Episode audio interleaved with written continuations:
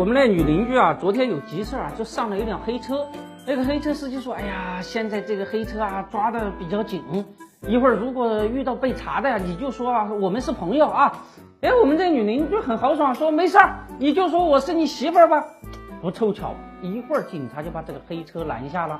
这个黑车司机就对警察说：“啊，她是我媳妇儿啊。”哎呦，我们这女邻居啊，就打开车门说：“老公啊，我在这儿就下了啊。哎呦，我今天怎么没带钱呢？你给我二百块钱吧，我到前面市场啊去买点东西就回家啊。”那个司机啊，很无奈的掏出二百块钱就给了我们这个女邻居，哭着说：“老婆，你早点回家吧。” 这只是一个笑话啊。我们今天看一看，你到底在股市里边是那个司机呢，还是那个女邻居呢？浦发银行的陕西信托配资业务叫停了，这一项业务就是证监会周末叫停的业务之一。浦发银行金融市场部的人马上站出来说：“那简直就是乱说，我们的业务很正常，运行很健康稳健，没有什么大问题啊。”证监会真的可以以监管上市公司的名义监管浦发银行，但是人家银行具体业务，证监会还真没有什么招。现在呀，融资盘的余额已经用光了，钱从哪儿来呢？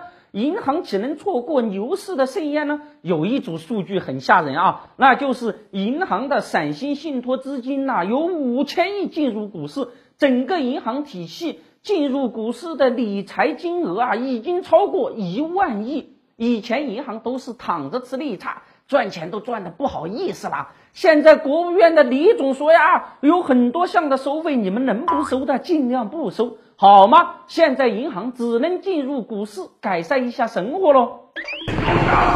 高风险要有高回报，我们的原则是按劳分配。我可是守法公民，不能再给我任何麻烦。罗先生，不要感谢我。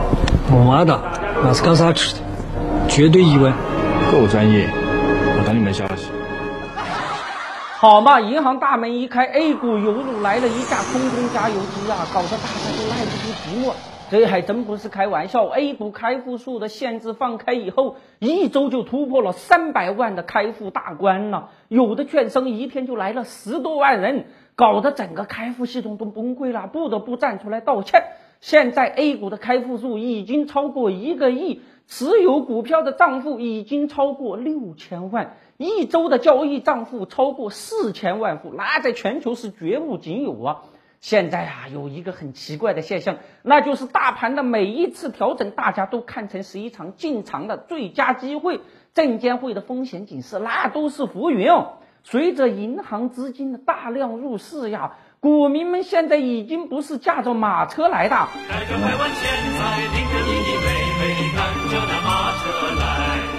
那银行资金大量进入股市，确实可以推动股市的快速发展，但问题是呀，银行承受风险的能力极低。现在股民们是砸锅卖铁买股票了，那银行空中加油后，还会不会跟大家一起进行打持久战呢？